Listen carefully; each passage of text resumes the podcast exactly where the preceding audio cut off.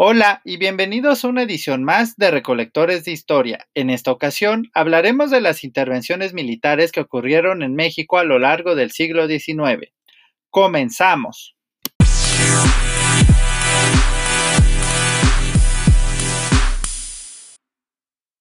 Una intervención extranjera es un conflicto diplomático en el cual un país busca sacar ventaja de su posición militar e imponer una serie de medidas a los países menos desarrollados sin importar que éstas puedan atentar en contra de su soberanía. A lo largo del siglo XIX, estos conflictos se volverían habituales, ya que la desintegración del imperio español y portugués en América derivó la formación de nuevos estados que buscaron el reconocimiento diplomático de otros países con el fin de salvaguardar su independencia política. Esta situación sería aprovechada por las principales potencias extranjeras, las cuales buscarían obtener beneficios económicos a costa de estos países y, en el caso de los Estados Unidos, una mayor expansión territorial. Ahora bien, el primer conflicto bélico que México tuvo que afrontar como nación independiente fue el intento de reconquista española por parte del general Isidro Barradas, quien fue derrotado por Santa Ana en la batalla de Tampico efectuada el 11 de septiembre de 1829. De esta forma, México logró consolidar su independencia, aunque todavía tardaría algunos años en obtener el reconocimiento diplomático por parte del Reino de España.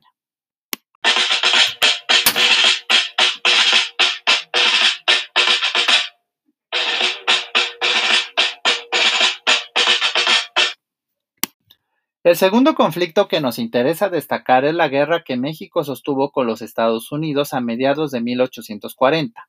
En efecto, en su afán por obtener una salida al Océano Pacífico y aprovechando la coyuntura creada a partir de la formación de la República de Texas, el gobierno americano decidió comprar los territorios de Alta California y Nuevo México, pero su propuesta fue rechazada. Ante esta situación, el presidente James Polk buscó la manera de declararle la guerra al gobierno mexicano y la encontró en septiembre de 1846.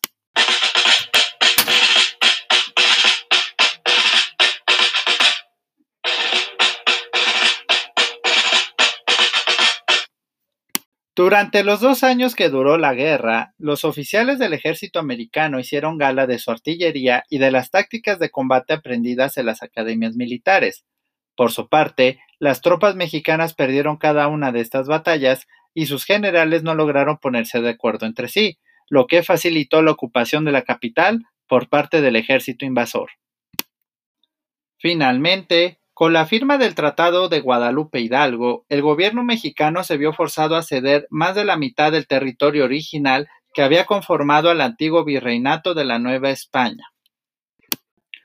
No conformes con esto, las autoridades americanas compraron una nueva porción de territorio mexicano en diciembre de 1853. De esta forma, la venta del territorio del Valle de la Mesilla acabó por configurar los límites de la nación mexicana. Por último, México tuvo que enfrentar la intervención militar de Francia en dos ocasiones. La primera fue en 1838, en la cual el gobierno galo exigió el pago de una fuerte indemnización para compensar las pérdidas económicas que sus súbditos habían tenido a causa de las revueltas militares. Para lograrlo, la Marina francesa bloqueó por espacio de ocho meses el puerto de Veracruz. La segunda intervención ocurriría en la década de 1860 y tuvo por objetivo convertir al país en un protectorado francés, el cual sería gobernado por un miembro de la dinastía de los Habsburgo. Sin embargo, en esta ocasión los acontecimientos internacionales debilitarían a tal punto a Francia que ésta tuvo que abandonar su propósito en enero de 1867. Estas fueron las intervenciones militares que ocurrieron en el país a lo largo del siglo XIX. En adelante, ninguna potencia tratará de intervenir en los asuntos internos de México. Esto ha sido todo por hoy. No se pierdan la próxima emisión de su programa favorito, Recolectores de Historia. Hasta la próxima.